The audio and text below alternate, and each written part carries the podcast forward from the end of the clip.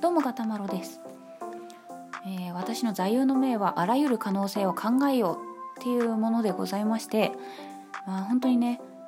思い込みとか決めつけって危険だなと思うんですよ。だから自分でもこう頭の中でこうに違いないって思った時にいや本当にそうかっていうのを確かめるように気をつけているしまあ、うん、ブログとかツイッターとかラジオトークとかで事あるごとに、まあ、こう発信していきたいことだなと思っているんですよ。だから、うん、なんだろうな本当に思い込みって危険だなと思うんですよ。名探偵コナンとか読んでたらわかると思うんですけどあの本当にコナン君の漫画に出てくる犯人って思い込みが激しい人が多くてですねあの信じてたのに裏切られたとか好きだったのにこういうことをされたとかこういうことしてくれなかったとかそういうので人殺しちゃうっていう犯人が多くてそれで、まあ、本当はその殺しちゃった相手は犯人のこと大好きで裏切ったりなんか全然してなかったっていう展開になって犯人が泣き崩れるみたいなそういう事件がね結構あるんですよね。だからああいうのをあんなにねいっぱいお話がねもう漫画関数が出ているんだからでコナン君読んでる人も多いだろうしだから少なくともコナン君読んでる人はそのね決めつけた思い込みって危険だなっていうのを分かってもいいはずなんですけど、まあ、なかなかね自分に当てはめるっていうところまでねこう行き着かなかったりするもんなんだなっていうのをまあちょっとね感じるんですけど、ね、なんかこう例えば今だったらそのお酒の飲み過ぎはとかその若い女の子と接する時にはみたいな話題が出た時にあジャニーズのメンバーの話ですね。って決めつけちゃう人がいるんですけどいや別にそのメンバーの話をしてるんじゃないんだけどなっていうその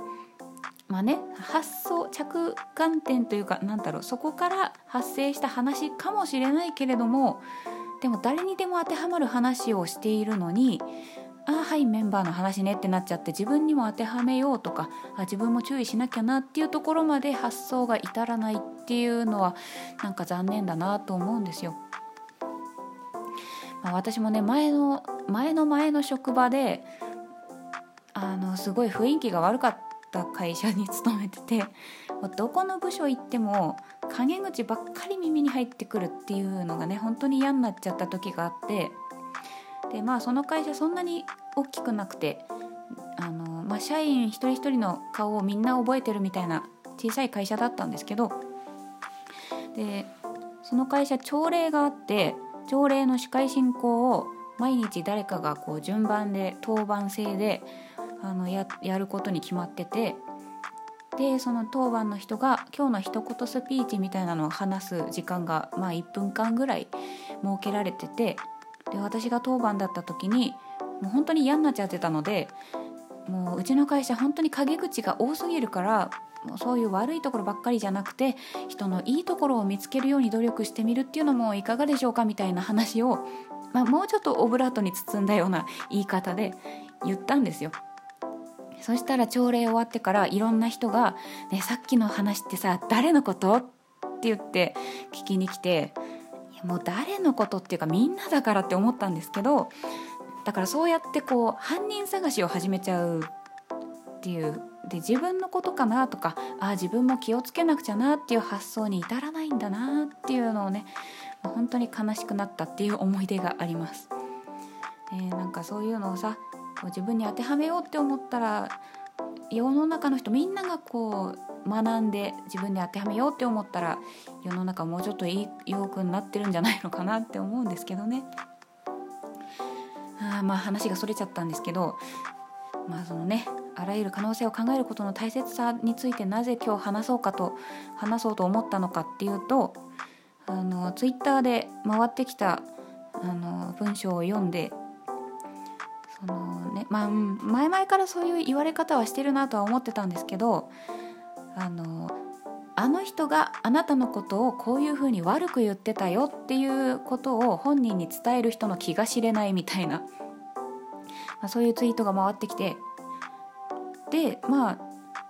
そのすぐ後にまた別の人のツイートだったんですけどあの私は全然気にしないんだけどあなたのやってることをなんか悪く思う人もいるから、まあ、ちょっと注意した方がいいよみたいな言い方をする人は大体自分が気にしてるんだみたいなそういうツイートもなんか連続して回ってきて気になっちゃったんですよ。そのそれって100%そうとは限らないと思うんですよね。あの本当に本当にこう第三者というのを作り上げて自分が言いたいことをこう遠回しに本人に伝えるっていうずるい人も存在するから面倒くさいんですけどだけど必ずしもそうとは限らないと思っててそのね本当にその人のことを思ってアドバイスしたりとかその、まあ、あの人がこう言ってたよっていうのも、まあ、例えばそのあの人っていうのが何か誤解をしてて勘違いしてこう悪く言ってたけどあのちゃんと理解してもらえればあ誤解だっていうことを解けると誤解が解けると思うからちょっと話し合ってみたらとかっていうこともあると思うんですよね。だからその受け取り方というか何ていうかそのなんかねこう自分に対してあの自分のためにアドバイスしてくれてるんだなっていうのかあの悪口言いたいだけなんだなっていうのをこうどっちなのか判別をちゃんとできる人だったらいいんですけどそのツイートを読んであそうなんだって丸飲みというか鵜呑みというかもうそのままそっくりはい覚えましたっていう人も、ね、いるからまあなんかねそれはちょっとどうなんだろうなって思うんですよ。もうそのなんだろうこうあの人がこうあなたのことを悪く言ってたよみたいな言い方をする人は、まあ、こうずるい人だと自分が言いたいだけなんだよっていうのを読んでそのリプライにあ親切に教えてくれてるんだと思ったらあの私の知り合いもそういうずるい人だったんだなっていうのが分かりましたみたいなこと書いてあっていや親切な人だなって感じたんだとすればそれっていいアドバイスだったんじゃないのって分かんないけどね。分かんないけど。だからその100%悪い人なんだっていうこうなんかバカの一つ覚えって言っちゃうとあれですけどもうこの公式に当てはめてもう全てのことがもうこうでしかないっていう風に思っちゃうのはちょっと危険じゃないかなっていうのでちょっとね気になっちゃったんですよ。もう何て言うのかね、うん。その場合によるっていうのが分からずにあこういう時はこうなんだって思い込んじゃう人がいるので危険だなって思ったんですよ。あとそのなんだろうよく言われるのがこう私は私は全然気にしてないんだけどあのあなたのやってること気にする人もいるからみたいなことを言う人はそのやあなたのやってることを悪く思う人もいるっていう発想が自分で思ってなければまず思いつかないはずだっていう主張をする人もいるんですけどそれもそうとは限らないと思うんですよね。あのまあうん、そういうずるい人もいるけど そういうね自分の言いたいことを第三者に言わせるっていう人もいるけどあのそうとは限らず例えばその自分が何とも思ってなかったことをその怒ってくる人が今までにいたりとか怒っている人を怒り狂ってる人を見てあこんなことで怒る人もいるんだっていうのを学んだりとかすることもあってだそういうところでこう、まあ、本当に自分では気にしてないんだけど、まあ、気にする人もいるっていう知識を身につけてる人もいるわけですよね。うんだから私とかで言うとあの私は個人的にはあの年齢って本当になんかどうでもいいと思ってどうでもいいっていうか何て言うんですかね。年下にタメ口を言われると腹立つみたいな人っているじゃないですか。でも私は全然気にしないというかまあ初対面だったらさすがにちょっと礼儀としてどうなのかなとは思いますけど仲良くなれば年下だろうが何だろうがタメ口でいいと思ってて。だけどまあ年上の人の中には